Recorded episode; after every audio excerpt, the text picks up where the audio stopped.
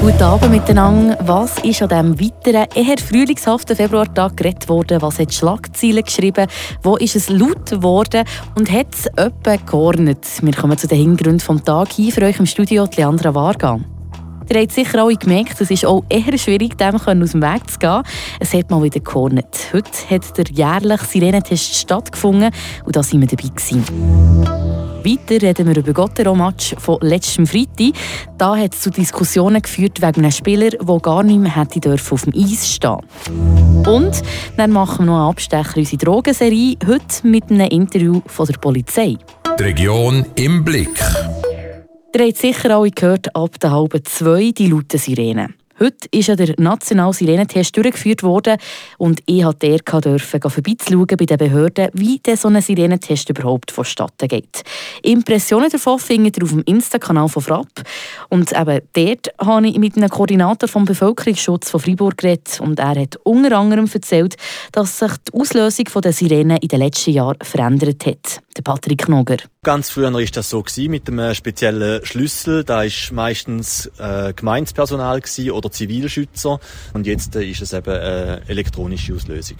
Ein Mausklick quasi sozusagen. Und das eben wirklich ganz schweizerisch. Man hat sich darauf geeinigt, dass man das 1330 macht. Wie viele Sirenen gibt es im Kanton Fribourg? Im Kanton Fribourg haben wir 260 Sirenen. Von diesen 260 Sirenen hat es 22, die eben Doppelfunktion haben, wo man noch einen Wasseralarm auslösen kann. Ist es aber noch zeitgemäß, dass man so einen Sirenentest macht? Ich denke es schon. Man sieht es jetzt auch in anderen Regionen, Ukraine, Israel, wo das, das System seine Berechtigung hat. Die Schweiz hat dort eine Multikanalstrategie gewählt, wo man sagt, es gibt verschiedene Systeme. Die Sirenen sind eines davon, Alert Suisse ein zweites. Und dann sind natürlich die Medien, Radio, Fernsehen, die sozialen Medien auch sehr wichtig, um Informationen zu verbreiten. Wie sieht es eigentlich aus? Man muss ja auch Schutz suchen. Da sind die Leute auch informiert, wo jetzt eben die Schutzräume sind. Das ist ein Thema, das vielleicht bis vor drei Jahren in Vergessenheit geraten ist, jetzt wieder top aktuell ist. Und dort hat man Aufholbedarf, nicht nur im Kanton Freiburg. Die Schutzräume existieren noch, aber die Bevölkerung wüsste wahrscheinlich aktuell nicht, wohin dass sie gehen müssen, zum Schutz suchen. Glücklicherweise sind wir in einer Situation, wo, wo das nicht äh, bevorsteht und man sich jetzt aber darauf vorbereiten kann, wieder die Planungen zu machen. Das ist ja noch spannend, weil der Kanton Freiburg ist so ein verzettelter Kanton. Bitzweiz steht man auch wieder eben im Wattland oder in Bern.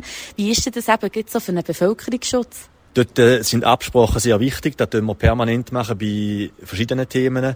Wenn man jetzt den Wasseralarm nimmt, das nützt natürlich nichts, wenn man nur bis äh, Bösingen alarmiert. Das Wasser geht ja nachher weiter auch nach Bern. Und für da hat man kantonsübergreifende Sirenengruppen, wo Freiburg auch für Bern auslösen oder umgekehrt hier als grosses Thema die Staumauer. Es war im letzten November recht auch noch ein bisschen, ja, in aller Munde gewesen, was die Überschwemmungen gegeben hat.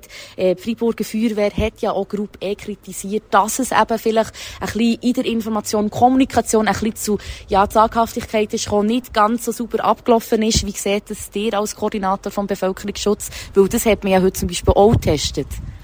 Genau, dort äh, ist man immer noch in der Nachbearbeitung von den Ereignissen.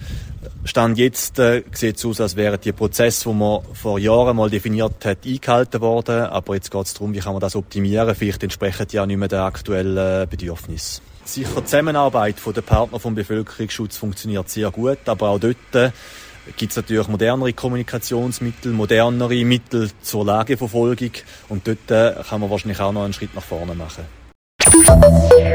Letzten Freitag hat Fribourg Gottero daheim gegen ZSC Lions mit 2 zu 1 nach Penalty-Schiessen gewonnen. Ein super Match, ein wichtiger Sieg, aber auch einer mit einem bitteren Nachgeschmack. Weil die Zürcher haben erst 11 Sekunden vor Schluss ausgeglichen. Wegen einem Spieler, der gar nicht mehr auf dem Eis stehen Eine Diskussion, die Fabian Weber im Flammenwerfer in unserem Gottero-Kommentar nochmal aufleben Freitagabend in der BCF Arena. Wir sehen einen grandiosen Match zwischen Fribourg-Gotteron und der ZSC Lions. 46 Minuten sind gespielt. Die Friburger führen mit 1 zu 0.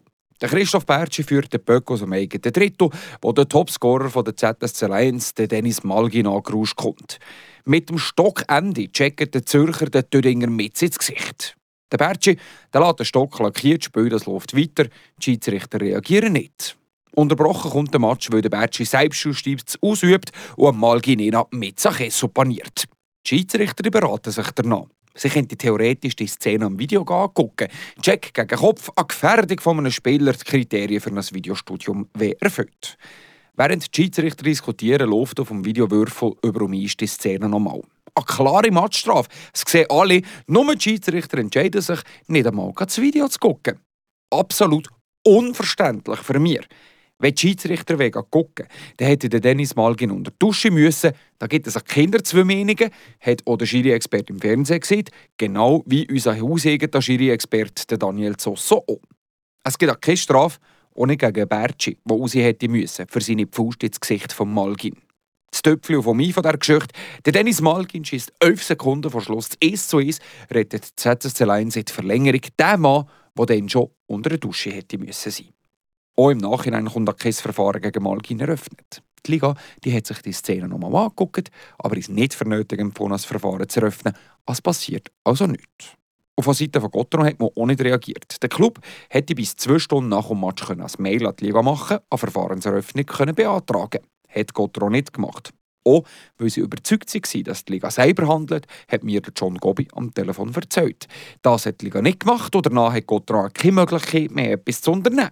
Mir Meinung nach hat da die Liga es klar verpasst, ein Statement zu setzen, solche gefährliche Checks, die eine Verletzung klar in Kauf nehmen, zu sanktionieren.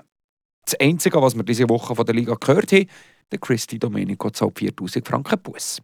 Der Hanson hat Molösch Dienstag auf die Gana geschlagen. Er hat sein Benko lackiert. Eine Forderung für eine Strafe vom Di Domenico gegen Schiedsrichter das verdeckt. Aber jetzt weit verständlich, aber doch ein bisschen kleinlich. Ja, er ist ein Wiederholungstäter, aber ein anderer Spieler, wie Amalgin, hätte da aber eher die Strafe wegen Stockschlag bekommen, weder das Verfahren wegen einem sogenannten Embellishment. Ja, es ist schon mal so weit, dass wir Freiburger uns weniger gut behandelt fühlen, wie der Zürcher und Zoger in der Schweiz.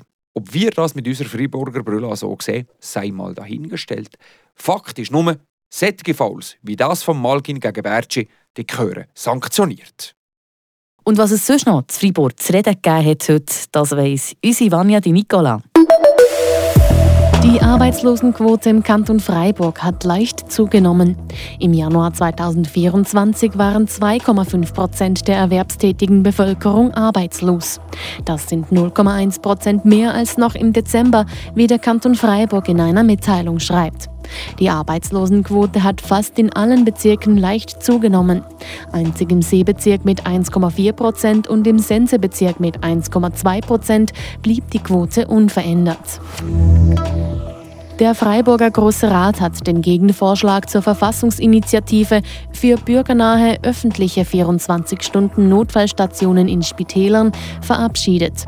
Er nahm ein entsprechendes Dekret mit 96 Ja ohne Gegenstimmen bei drei Enthaltungen an. Die Initiative selbst erhielt im Großen Rat keine Unterstützung. Die Initiative wollte sicherstellen, dass rund um die Uhr ein öffentlicher Spitalnotfalldienst zur Verfügung steht. Der Kanton Freiburg konkretisiert die Ergänzungsleistungen für Familien. Der Freiburger Große Rat hat heute über das seit 20 Jahren erwartete Projekt debattiert. Zu den Neuerungen gehört die Einführung eines Familienschalters für die soziale und berufliche Begleitung der Leistungsempfänger. Die Bruttokosten des neuen Gesetzes werden auf 14,1 Millionen Franken geschätzt. Dabei handelt es sich aber nicht unbedingt um zusätzliche Ausgaben, da bereits häufige Hilfen bezahlt werden, so der Große Rat. Das bewegt heute Freiburg. Freiburg aus seiner Geschichte. Ging auf frapp.ch. Gestern waren wir in unserer Wochenserie mit der Polizei und ihren Hundesektion Kanün unterwegs. Die Polizistin Melanie und ihr Schäferhund Manunka sind im Fokus gestanden bei einer 1 zu 1 Übung, wo es darum ging, einen Einbrecher auf der Flucht zu verhaften. Heute stellen wir euch Melanie vor. Im Interview mit Martin Zbinden erzählt sie euch von ihrem zehnjährigen Dienst bei der Polizei und von ihrem Schützling, der Manuka. Ja, der Hund der bedeutet mir alles. Das ist effektiv ein Familienmitglied und jeder, der bei uns äh, arbeitet und einen Hund hat, hat seinen eigenen Hund zum Arbeiten und der ist nebenbei effektiv ein Familienhund. Beschreib mal die Hund. Unbeschreiblich. Ähm, sie ist super willig, mutig, mega treu und daheim sehr sozial und ausgeglichen. Von wo kommt der Name Manuka? Ähm, das ist eine Heilpflanze. Manuka, oder? Das ist eine Heilpflanze. Der Name pro Jahrgang muss ein Name mit M anfangen als ersten Buchstaben. Richtig. und dann will man doch irgendetwas, was schön tönt und dann kommt man auf Manuka. Bist du einen Tag ohne ihn, ohne sie, ohne die Dame? Sehr selten. Es kommt vor, vielleicht gerade in der Ferien, wenn wir über Meer gehen oder so, dann ist sie wohler, wenn sie hier bleiben kann und nicht irgendwie noch ins Flugzeug verfrachtet werden oder so. Aber sehr selten. Also sie kommt wirklich auch mit, wenn ich gehe, ich sage baden, kommt sie mit. Wenn ich gehe, gehe wandern, dann kommt sie mit. Und nein, sie ist effektiv viel mit dabei. Das ist fast wie ein Kind, oder? Man hat sie ins Herz geschlossen, der Hund. Ja, vollkommen. Vermisst du es ab und zu?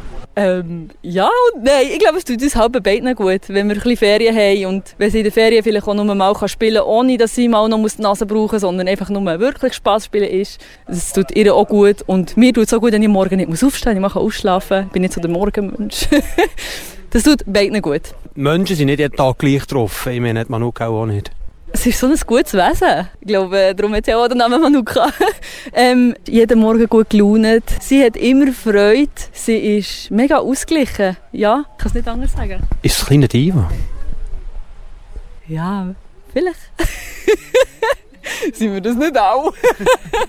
Ja, was passiert dann, wenn sie äh, ausziehen hat? Quasi, wenn das Kind erwachsen ist, ausziehen. Das ist ähnlich, oder? Zum guten Glück muss sie nicht ausziehen. Also mit, äh, bei uns kommt es ein auf Gesundheitszustand drauf an vom Hund. Ähm, der Hund kann etwa so zwischen 8 und 10, 11 Jahren im Dienst sein. Es kommt wirklich darauf an, auf die Form des Hundes. Und wenn dann er fertig gearbeitet hat, darf der in der Familie bleiben, wenn das gewünscht ist. Also bei mir ist jetzt das schon geschrieben. Der Hund wird bei mir in der Nähe bleiben. Der ist so einzigartig. Und dann ist das eigentlich nicht fertig und er muss ausziehen und nichts mehr. Nein, das ist dann einfach der Familienhund. Wenn es gut geht, kann er noch mein Haus bewachen, wenn ich mal muss einkaufen muss oder ich weiß auch nicht. Aber mein Hund funktioniert äh, sehr gut auch mit Fressen. Dann bekommt sie ab und zu Belohnungen in Futter.